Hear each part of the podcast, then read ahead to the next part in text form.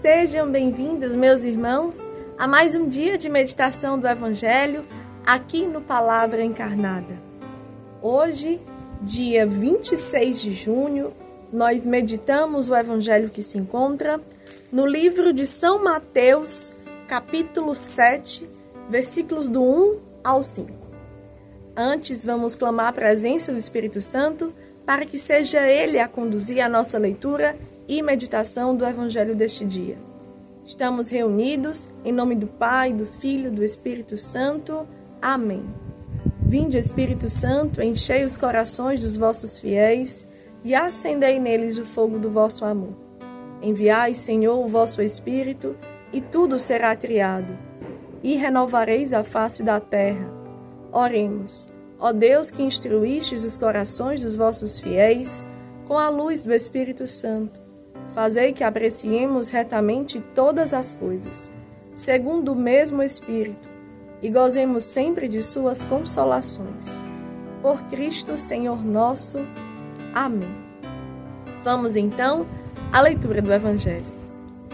Naquele tempo, disse Jesus aos seus discípulos: Não julgueis, e não sereis julgados, pois vós sereis julgados com o mesmo julgamento com que julgardes, e sereis medidos com a mesma medida com a qual medirdes. Porque observas o cisco no olho do teu irmão e não presta atenção à trave que está no teu próprio olho? Ou, como podes dizer ao teu irmão, deixa-me tirar o cisco do teu olho, quando tu mesmo tens uma trave no teu? Hipócrita, Tira primeiro a trave do teu próprio olho, e então enxergarás bem para tirar o cisco do olho do teu irmão. Meus irmãos, hoje nesse evangelho, nós gostaríamos de destacar três pontos de meditação. O primeiro ponto de meditação que aqui nós encontramos, logo no início do evangelho, nós temos a seguinte narrativa. Não julgueis e não sereis julgados, pois vós sereis julgados com o mesmo julgamento com que julgardes, e sereis medidos com a mesma medida com que medirdes. Quando nós vemos essas palavras, nós somos levados a um movimento do coração de Jesus que gera em mim e em você um amor, aquilo que o Evangelho tem de anúncio e de força de salvação das nossas vidas. Olhemos para Jesus. Jesus é 100% homem, 100% Deus, 100% santo. Ele se despojou da sua condição divina para se aproximar. Jesus se despojou de onde estava para se abaixar e sentir a nossa dor.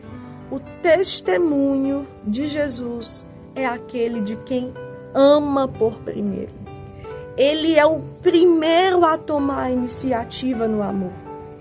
Eu e você, criados à imagem e semelhança de Deus, criados, gerados, conduzidos a provar o amor de um Deus que se faz carne e que se encarna no sofrimento da humanidade até os dias de hoje, de forma especial naqueles que mais sofrem, os mais pobres, nós aprendemos a viver um movimento do coração de Jesus, que é o movimento de se encarnar, que é o movimento de se antecipar no amor. É o movimento de quem vai e toma a iniciativa em amar. Que vida fecunda! É aquele e aquela que entende isso e não perde as oportunidades para amar. E por isso julga em uma medida em que sempre a medida a julgar é o amor. Entende?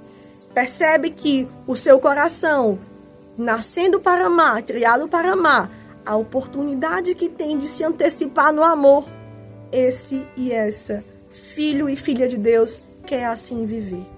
Se vivermos assim, se colocarmos essa medida, se colocarmos esse julgamento, o amor, nós teremos uma vida livre em Deus. Como diz Santo Agostinho, ama e faz o que queres. Se a nossa motivação em relação ao nosso irmão for o amor, a caridade, aquilo que gera salvação para a sua vida, meus irmãos, que paraíso na terra nós podemos saborear. O contrário também acontece. Se nós colocamos uma medida de julgamento negativo, se nós colocamos uma medida de amor muito medíocre, muito superficial, muito rasa, nós não temos uma vida com sentido saboroso, nós não temos uma vida em que contagia as pessoas dessa forma. E aí o próprio Jesus quer nos alertar isso. Nós que escolhemos essa medida, nós, na nossa liberdade, no nosso livre-arbítrio, somos homens e mulheres que temos um dom que é a nossa vida para empregá-la bem. Então tenhamos atenção como está a decisão diária do nosso coração em amar e em nos anteciparmos no amor. Na segunda meditação, o segundo ponto aqui que nós queremos destacar é quando Jesus coloca: Por que observas o cisco no olho do teu irmão e não presta atenção à, à trave que está no teu próprio olho? O Senhor, nessa segunda narrativa aqui, ele quer exortar ainda mais firme aquele e aquela que quer exortar as pessoas, procurando mais depressa o que está no outro do que o que está em si mesmo, já está cometendo um ato, uma visão onde ele é turvo, é, ele está contaminado por algo que você não consegue tirar de você e vai querer tirar do outro. Você não dá o testemunho. Infelizmente, você pode ter até entendido cognitivamente a verdade daquela palavra, mas você ainda não entendeu. Mas eu ainda não entendi com a força que sai do coração, da mente, de todos os nossos esforços para viver aquilo. E se vivermos assim, com todo o coração, com toda a mente, com todos os esforços, nós também conseguiremos entender o processo do outro para testemunharmos com verdade, com coerência e chegar ao irmão provando ali para ele: é possível. Com Deus tem jeito. É possível porque eu vejo a ação de Deus na minha história, meu irmão, e posso também contemplar na sua, você também se dispondo.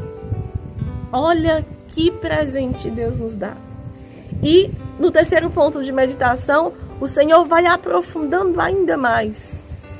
Quando diz assim: Como pode dizer ao teu irmão, deixa-me tirar o cisco do teu olho, quando tu mesmo tens uma trave no teu olho? Hipócrita! Tira primeiro a trave do teu próprio olho e então enxergarás bem para tirar o cisco do olho do teu irmão. O Senhor quer que eu e você tenhamos uma decisão radical pela conversão do nosso coração, por Ele que é amor por excelência, para assim sabermos amar as pessoas. O fim de tudo era amar a Cristo para aprender a amar as pessoas. Amar o Senhor para amar a humanidade, a todos aqueles que Ele nos enviar. Que essa decisão, que essa máxima do Evangelho encontre no meu coração, no seu coração, um espaço pequeno que seja, para que o restante o Senhor continue, faça e leve até o fim a obra de salvação que Ele tem nas nossas vidas. Amém? Que a Virgem Maria, portanto, como mãe da nossa vocação, possa nos levar até o fim no cumprimento dela. Ave Maria, cheia de graça, o Senhor é convosco. Bendita sois vós entre as mulheres, bendito é o fruto do vosso ventre, Jesus. Santa Maria, Mãe de Deus, rogai por nós, pecadores, agora e na hora de nossa morte. Amém. Que Deus nos abençoe.